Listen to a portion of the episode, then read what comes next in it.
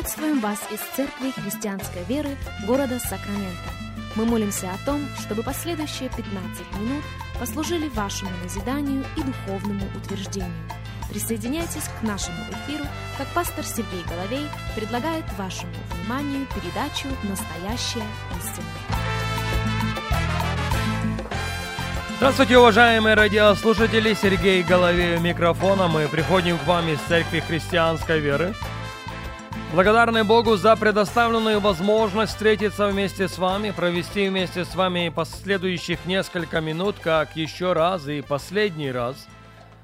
Мы обращаемся ко второй главе второго послания к Коринфянам, заканчивая наш разговор на тему «Ибо нам не безызвестны его умыслы». Второе послание Коринфянам, вторая глава, это слова апостола Павла, и мы начнем читать с восьмого стиха. «И потому прошу вас оказать ему любовь. Ибо я для того и писал, чтобы узнать на опыте, во всем ли вы послушны. А кого вы в чем прощаете, того и я. Ибо я, если в чем простил, кого простил для вас от лица Христова». Похоже, апостол Павел адресует какую-то конкретную ситуацию в этой поместной церкви. И вот он, одиннадцатый стих, «Чтобы не сделал нам ущерба сатана, ибо нам не безызвестны его умыслы, чтобы не сделал нам ущерба сатана». Похоже, существует серьезнейшая угроза. Серьезнейшая угроза потерпеть ущерб в нашем следовании за Господом. И начало всему этому в нашем незнании, в нашем невежестве в отношении замыслов лукавого. И добрая новость в том, что Библия прописывает нам, какие планы дьявол имеет о последователях Иисуса Христа. И об одном из них, в частности, мы ведем разговор в этой серии радиопрограмм. Книга пророка Даниила, 7 глава, и вашему вниманию два стиха, 24 и 25.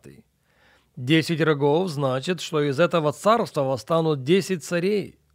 После них восстанет иной, отличный от прежних, и уничижит трех царей.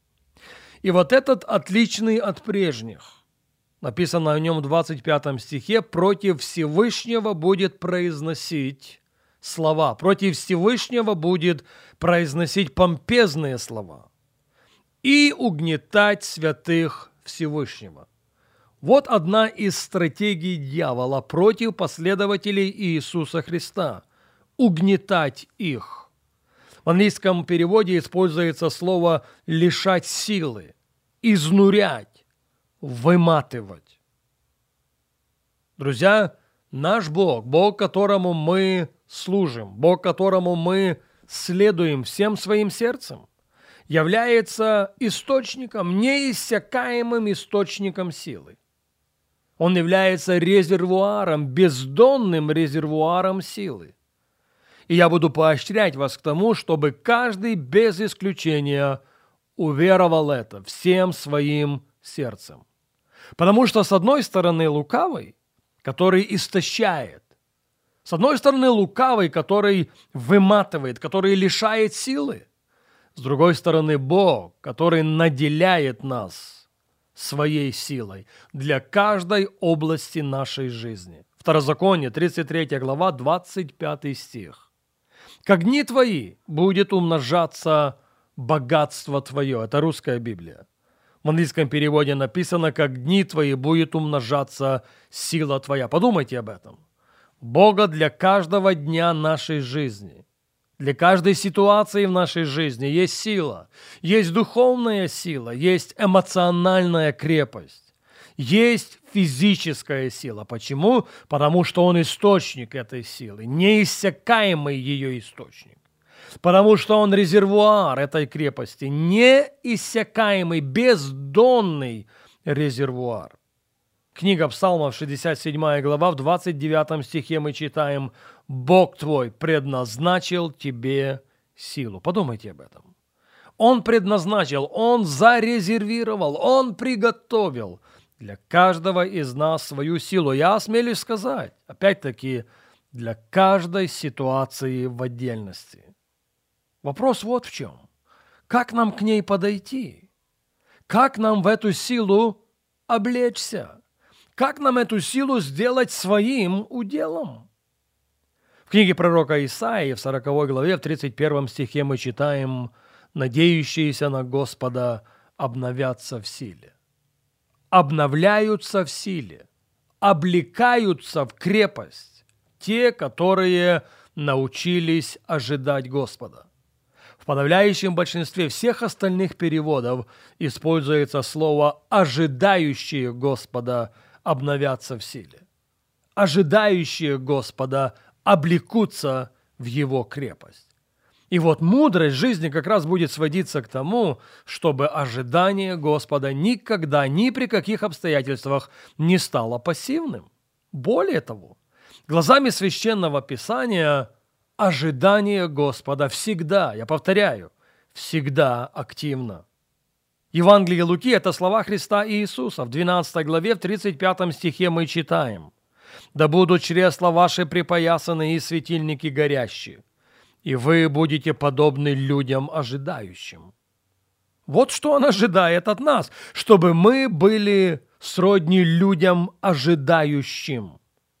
А вот английский перевод, один из английских переводов этих стихов. «Будьте одеты, будьте собраны и готовы к активному служению». Именно активное ожидание приводит нас в состояние готовности. Пожалуйста, запомните это. Если считаете нужным записать, запишите. Активное ожидание приводит нас в состояние готовности. В книге «Деяния апостолов» мы с вами читаем очень интересную историю о церкви в Антиохии. Это книга «Деяния апостолов», 13 глава, и в первом стихе написано. В Антиохии, в тамошней церкви были некоторые пророки и учители. Варнава и Симеон, называемый и Луций Киринянин, и Манаилца, воспитанник Ирода Четвертовластника. Когда они служили Господу и постились, Дух Святой сказал. Слышите? Они служили Господу, они постились, они к Нему прибегали. Они делали Его центром всего. Именно к этому и сводилось их активное ожидание. Они не были пассивны в ожидании голоса Божья. Они были как раз активно ожидающими Его. И активно ожидающие Господа – облекутся в силу. Активно ожидающие Господа соединятся с Его крепостью. И, как уже замечено было, именно активное ожидание приводит нас в состояние готовности. И люди, которые активно ожидали Господа в книге Деяния апостолов в 13 главе, были готовы, когда Божий голос прозвучал. Друзья, как тогда, в момент, когда голос Божий прозвучал в церкви в Антиохии, так и сегодня мы с вами должны быть готовы. Как красиво об этом написано в 109-м псалме. «В день силы Твоей народ Твой готов». Я процитирую это еще раз. «В день силы Твоей народ Твой готов». Знаете почему? Потому что их ожидание не было пассивным, их ожидание было как раз активным. Не хочу вырвать эти слова из контекста, но очень уместно закончить наш разговор на эту тему, процитировав слова автора послания к евреям из 9 главы. Евреям 9.28. Во второй раз Христос явится не для очищения греха, а для ожидающих Его во спасение. Он явится, или лучше сказать, является, приходит в жизнь людей, делая то, что только ему под силу, когда люди активно ожидают его. Надеюсь, искренне надеюсь, что именно такими мы будем с вами, бодрствующими, потому что Он ожидает от нас нашего активного ожидания.